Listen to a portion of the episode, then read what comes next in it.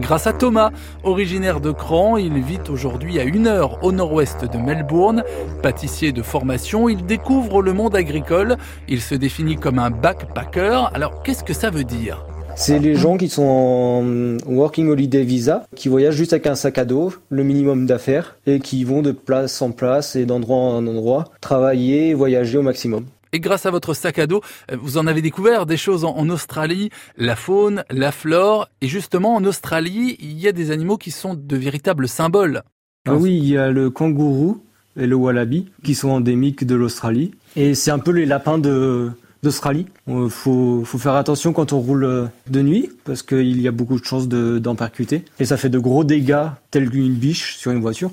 Ça doit faire bizarre quand on arrive de la Mayenne et qu'on croise euh, des kangourous Oui, ça surprend. Après, on prend l'habitude de rouler moins vite la nuit et d'être beaucoup plus attentif, de voir ce qui se passe sur le bord des routes. Et ouais, j'ai fait des endroits où il y avait des kangourous morts ouais, tous les kilomètres. Je comprends pas pourquoi il n'y a pas plus de voitures que ça euh, sur le bord de la route et explosées quoi. Mais tous les kangourous morts qui sont sur le côté, c'est les voitures ou les camions. C'est principalement des animaux qui restent sauvages il y a des élevages de kangourous pour la viande, mais sont beaucoup plus en liberté, je pense. Il le mange comment le kangourou euh, Comme du bœuf. C'est comme le kangourou, on va dire, c'est un peu du sanglier, mais plus ou moins.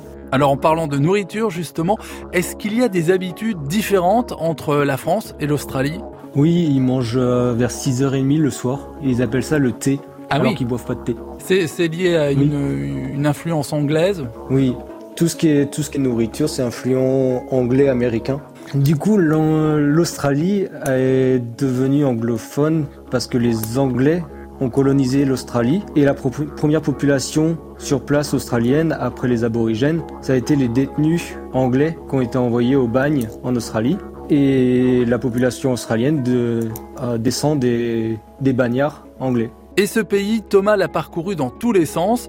Dans notre prochaine escale, il nous emmènera justement en road une balade à l'aventure sur les routes australiennes, quitte à prendre parfois quelques risques.